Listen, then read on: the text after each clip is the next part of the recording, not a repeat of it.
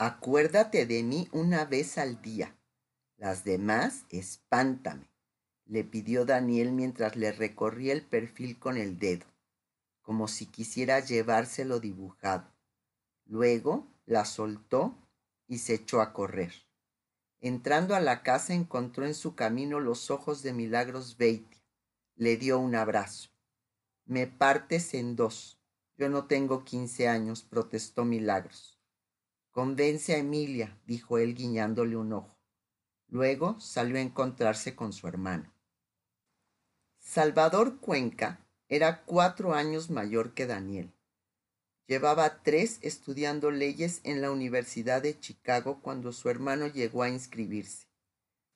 Ambos compartieron desde entonces el arrebato por esa quimera que unos imaginaban como una gran revolución y otros como el mágico acceso a un nuevo régimen que les daría el derecho a elegir autoridades como en cualquier país que se dijera moderno. Se parecían Salvador también era desasido pero febril, de pocas palabras pero enfático, escurridizo y sonriente, de ímpetu fantasioso y educación estricta. Aquella noche, mientras Daniel daba con Emilia y sus recuerdos buscando la certeza de que tenía un asidero que al mismo tiempo lo hacía vulnerable, Salvador descubrió a Sol García vio su figura entre las sombras cuando ella se levantó a gritarle vivas tras su concierto. Luego, al prenderse la luz del escenario, la miró unos segundos a medio alumbrar y sintió que nadie le había parecido más luminoso en toda su vida. Tras el discurso de Daniel, el candil de la sala se la mostró completa, y quiso ir hacia ella como algo natural. Me llamo Salvador Cuenca, le dijo extendiendo la mano. ¿Y usted? Soledad García y García, dijo Sol abriendo una sonrisa perfecta. ¿Tú eres hermano de Daniel?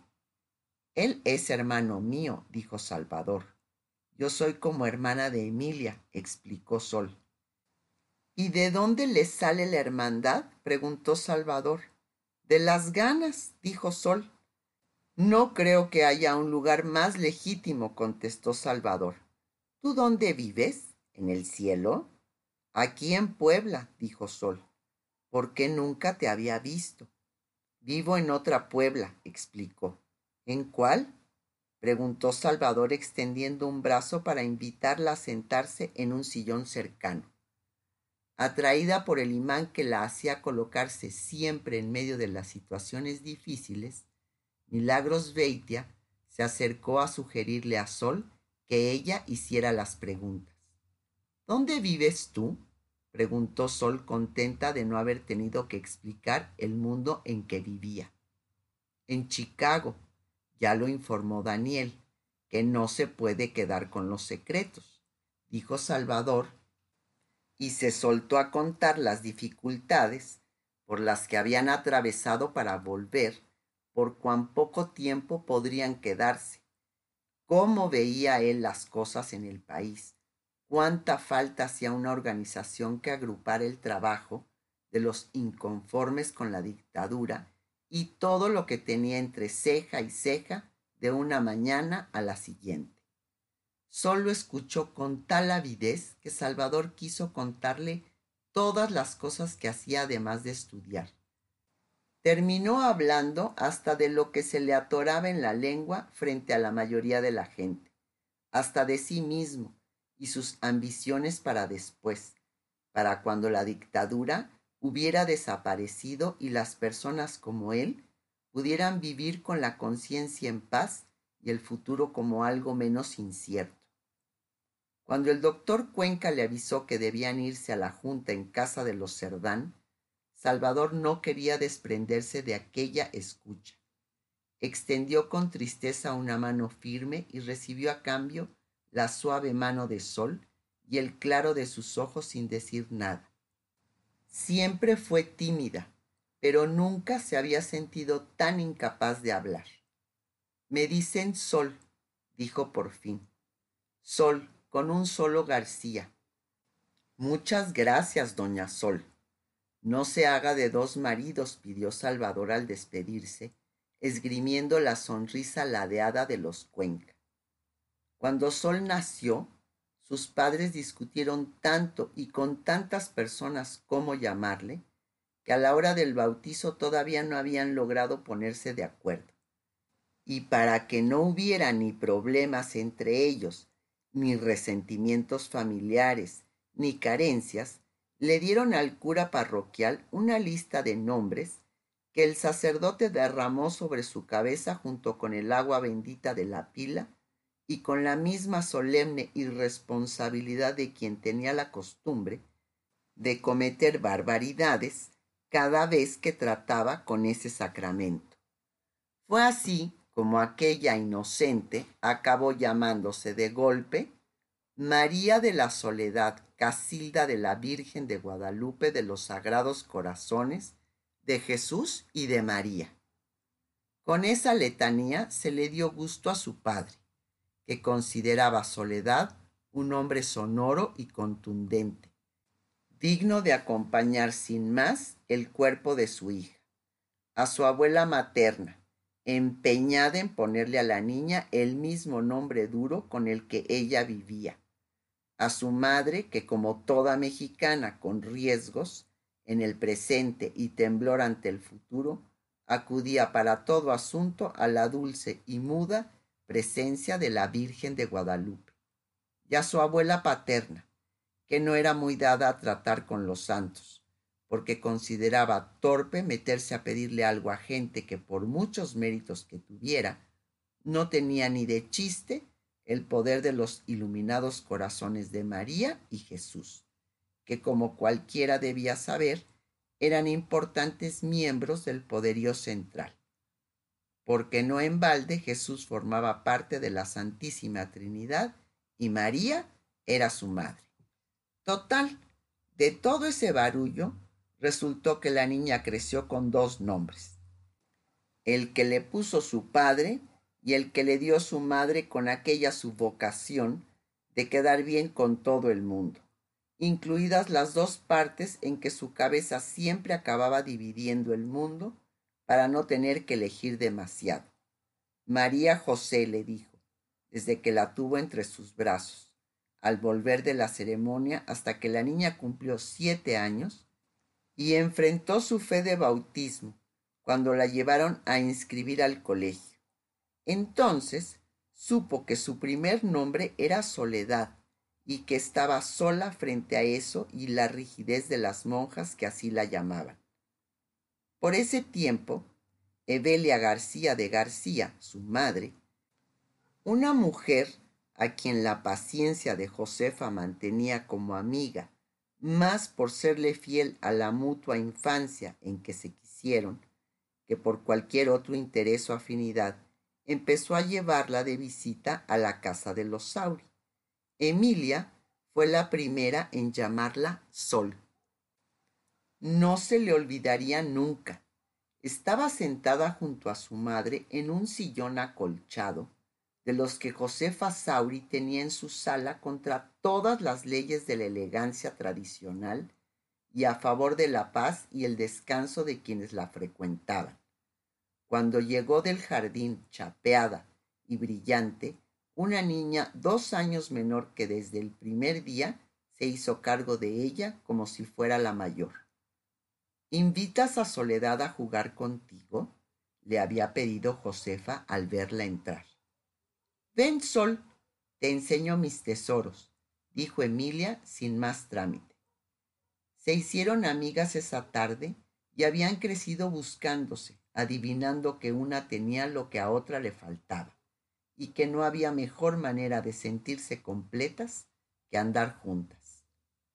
Con el tiempo, aprendieron tanto una de la otra que a primera vista eran menos profundas sus diferencias. Solo ellas sabían que en momentos extremos, cada una era cada cual de la misma, intensa y remota manera.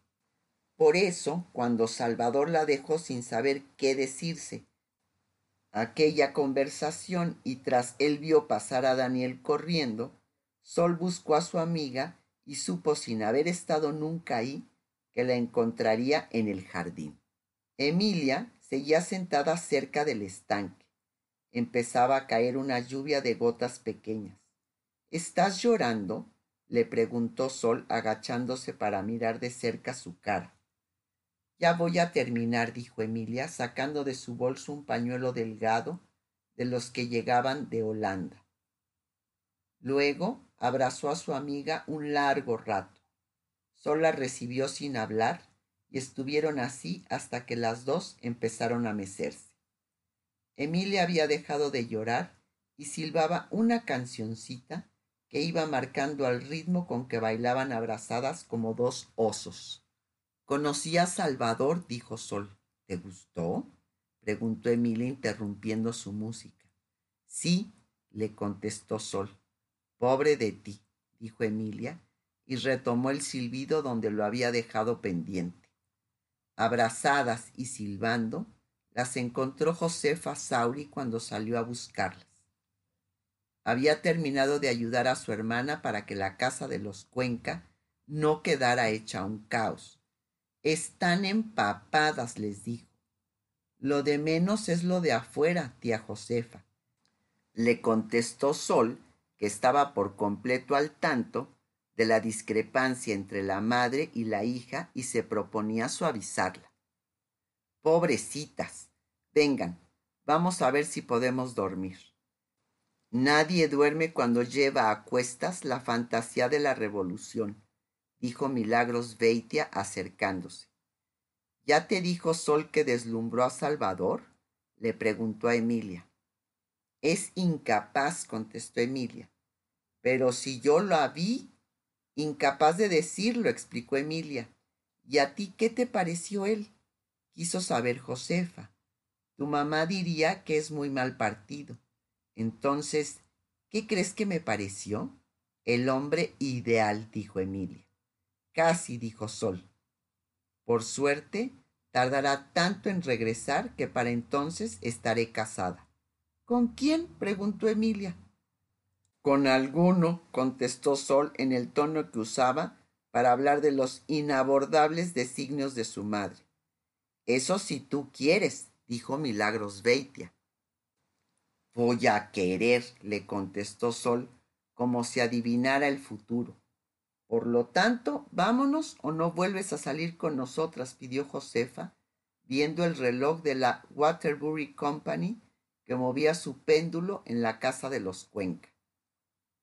La buena pero poco ingeniosa Evelia García, como la calificaba Milagros Beitia, y su intachable pero colérico marido, como lo llamaba la propia Evelia, esperaban a su hija detenidos en la puerta de su casa frente a la plazuela del Carmen. Eran las diez y cuarto de la noche cuando las cuatro mujeres llegaron ahí en el auto que Rivadeneira les había prestado. En cuanto las tuvo cerca, pero aún con el coche andando, el señor García empezó a gritar. Sin que mediara mayor trámite calificó de inmorales a las veinte y a la gente con que ellas se reunían los domingos, y le reprochó a su hija lo que él consideraba un acto de libertinaje que manchaba la honra de su apellido y ponía en riesgo su condición de mujer decente. Pero si le traemos a su prenda más cuidada que nunca gruñó Milagros cuando terminó de estacionarse. Mejor no hables, Milagros le pidió Josefa al ver el gesto de los García, y saltando del coche con una destreza inusitada, se disculpó por la tardanza. A ustedes no hay nada que perdonarles. Ya las conocemos, dijo el señor García, que tenía a su mujer paralizada de terror. ¿A qué horas vas a bajarte, Soledad? preguntó. Cuando a usted se le haya aquietado el tono de voz, dijo Milagros Beitia. A mí no tiene por qué bajárseme ningún tono, señora, dijo el señor García. Soledad es mi hija y yo mando en ella. Por fortuna, no me tocó ser padre de ustedes. Dice usted bien, la vida nos salvó de esa desgracia, dijo Milagros. Deje bajar a mi hija, si no quiere que le diga al gobierno a qué dedican sus reuniones, contestó el señor García. Sol iba sentada justo atrás de Milagros y en voz baja le pidió que la dejara salir. Como ve usted, la niña quiere bajarse, le dijo Milagros al señor García. Lo mismo pasó en la reunión de la que venimos. Ella hubiera querido salir antes, pero no la dejábamos. Nos parecía necesario que usted se diera cuenta de que a cualquier hora está a salvo si la protegemos nosotras, agregó. ¿Acepta usted que había peligros? preguntó el señor García. Sí, dijo Milagros, incluido el de la policía, cualquier peligro de los que usted se imagina. Yo no imagino, señora. Perdóneme, debí suponer que un hombre como usted no tiene ese vicio, dijo Milagros, abriendo la puerta y bajándose para dejar salir a Sol. Se había puesto para esa tarde uno de sus más vistosos huipiles y se veía tan imponente con aquella ropa que apenas estuvo abajo, suavizó incluso el aire que la rodeaba. La elegancia de su cuerpo en medio de tantos bordados pareció atemperar también al señor García. Después de todo, no le pasó nada dijo el hombre revisando a su hija mientras intentaba imaginar, quizás por primera vez, de qué demonios estaba hecha Milagros Beatty. Cambió de tono. En alguna otra parte habrá un hombre preocupado por ustedes. ¿Qué me dices de tu marido, Josefa? preguntó tratando de que se olvidara su grosería. Su marido es un hombre de criterio bien formado, dijo Milagros, dando la vuelta para subirse al coche que arrancó haciendo un escándalo de guerra.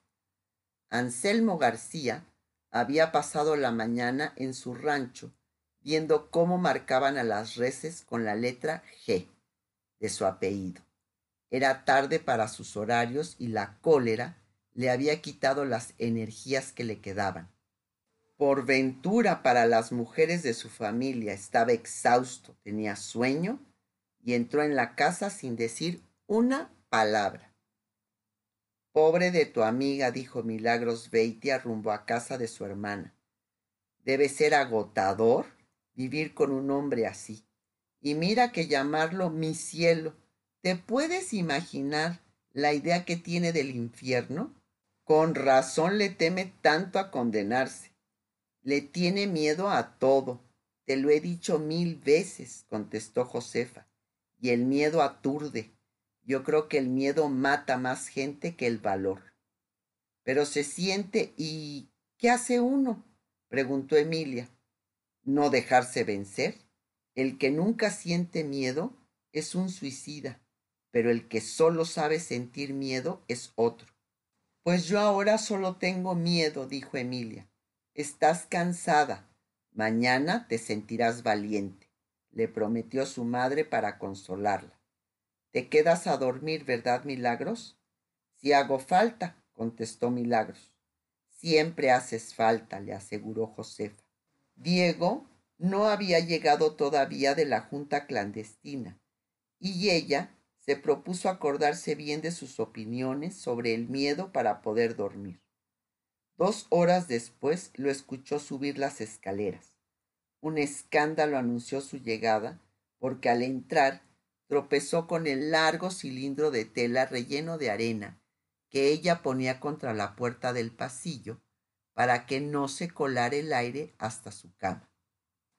Ya estoy en la edad que resiente los chiflones, había dicho Josefa al colocarlo ahí tres meses antes los mismos tres meses que Diego había pasado protestando contra lo que llamó un ridículo artefacto propio del altiplano. Cuando lo escuchó caer Josefa, corrió hasta él sin ponerse la bata ni pensar en los peligros de chiflón alguno. ¿Sobreviviste?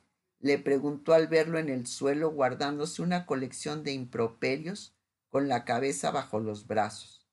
¿Qué es lo que pasa? Preguntó Milagro saliendo al pasillo para encontrarse a su hermana, echada sobre el cuerpo de Diego y hablándole al oído. Tembló. En un segundo le cupieron muchas preguntas. ¿Lo venían persiguiendo? ¿Le habían disparado? ¿Estaría muerto? Maldita fuera la santa idea de la revolución. ¿Para qué se habrían metido ellos donde nadie los llamaba? Se tropezó con el rodapié que puse en la puerta, explicó Josefa, respondiendo a la pregunta que su hermana había hecho en voz alta y de paso a todas las que había recitado para sus adentros. Esto va a conducir a un pleito conyugal que no quiero presenciar, se dijo Milagros dando la vuelta tras hacerle a su hermana una seña con las manos para enviarle su complicidad. ¿Por qué discuten? le preguntó Emilia somnolienta cuando la vio entrar de regreso a la recámara que compartían algunas veces. Nada grave, se cayó tu papá, le contestó Milagros. Pero aún no lograba reponerse de la sensación de catástrofe que le había provocado su imaginación. ¿Qué? Se tropezó al entrar, pero está vivo, dijo Milagros. ¿Sabes, hija? Yo también le tengo miedo a la revolución. Emilia estaba acostumbrada a que Milagros hablara dormida, pero no a que dijera incongruencias mientras deambulaba por la recámara con su larga bata clara haciéndole parecer un fantasma. Así que en cuanto se creyó despierta del todo, se levantó y fue al pasillo a ver qué sucedía. Para entonces, Diego Sauri se había sentado en el suelo y Josefa hablaba deprisa pidiéndole disculpas. ¿Qué te pasó, mi amor, mi corazón, mi luz, mi torero, mi tesoro? dijo Emilia acercándose a su padre. Venía pensando en ti y se me olvidó pensar en las trampas que pone tu madre, le contestó Diego, dejándose querer por su hija. ¿No será que te preocupó de más la junta esa? preguntó Josefa, que de repente dejó de sentirse malhechora y decidió echarle la culpa de todo a la reunión en casa de los Cerdán. ¿Por qué tienen que verse a medianoche? Esos tipos son unos encaminadores. Como la junta es en su casa, no corren el peligro de salir a estas horas a caminar por la ciudad como si fuera lógico. En Madrid a estas horas, la gente anda cantando por los callejones. Lo que pasa es que esta ciudad es recatada y tediosa como una iglesia, dijo Diego Sauri. No empieces, Diego, que vives aquí porque quieres. En tu tierra ya te hubieran comido los piratas, los mayas o los federales, se defendió Josefa, que consideraba los ataques a la ciudad como insultos a su estirpe. Los federales nos van a comer a todos en alguna parte, dijo Milagros, volviendo a salir de la recámara. ¿Por qué? preguntó Emilia. No le hagas caso a tu tía.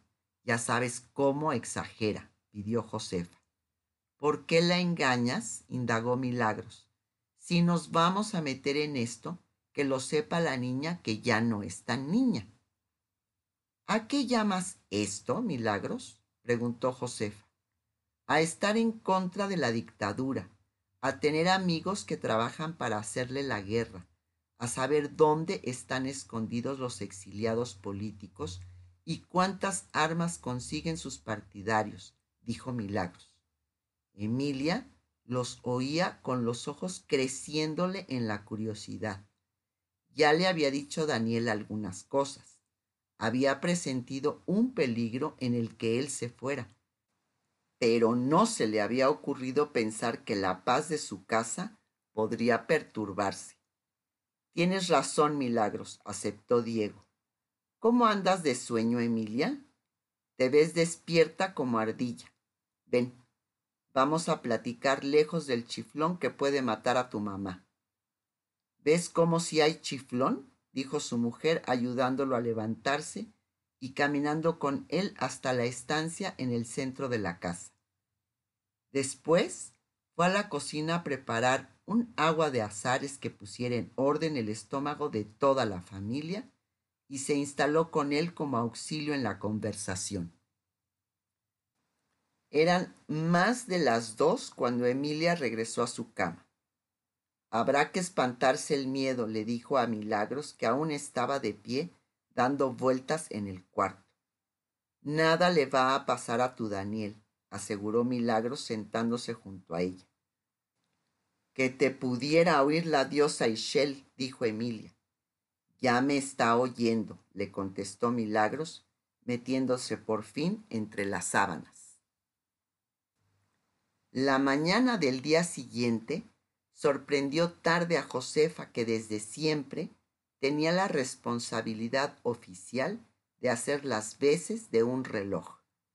Eran casi las ocho cuando despertó con el ruido de protesta que hacían los pájaros del corredor, acostumbrados a la puntualidad cotidiana con que ella les quitaba las capas a sus jaulas. Como los pájaros, Emilia y Diego amanecieron también protestando por lo tarde que los había despabilado. Emilia se fue a la escuela con una trenza a medio cepillar y la raya de la sábana aún marcada en una de sus mejillas. Diego abrió la botica sin haber preparado el jarabe de ruibarbo y el vino de peptona que tenía como encargos desde el sábado anterior. Solo Milagros había desaparecido con el alba, porque así era ella. Olía la madrugada y se le abrían los ojos y el camino de las obsesiones. Sin embargo, pensó Josefa mientras alborotaba en el aire las sábanas de su cama, a pesar del desbarajuste con que empezó el día, todo estaba más claro después de la conversación de medianoche y no había nada que temer aparte de lo imprevisto. Claro que en estos casos lo improvisto es justo lo que uno supone que debió prever. Le dijo Milagros cuando se encontró con ella al regresar del mercado. Por eso te quiero, hermana, sonrió Josefa por la delicadeza con que me arruinas la vida. Te pongo en la realidad, Josefa, pero tú no vas a salir nunca de las novelas. Hago esfuerzos inútiles, todo lo quieres ver color de rosa. Las novelas están llenas de catástrofes, defendió Josefa. Entonces, no te quejes de la realidad, contestó Milagros.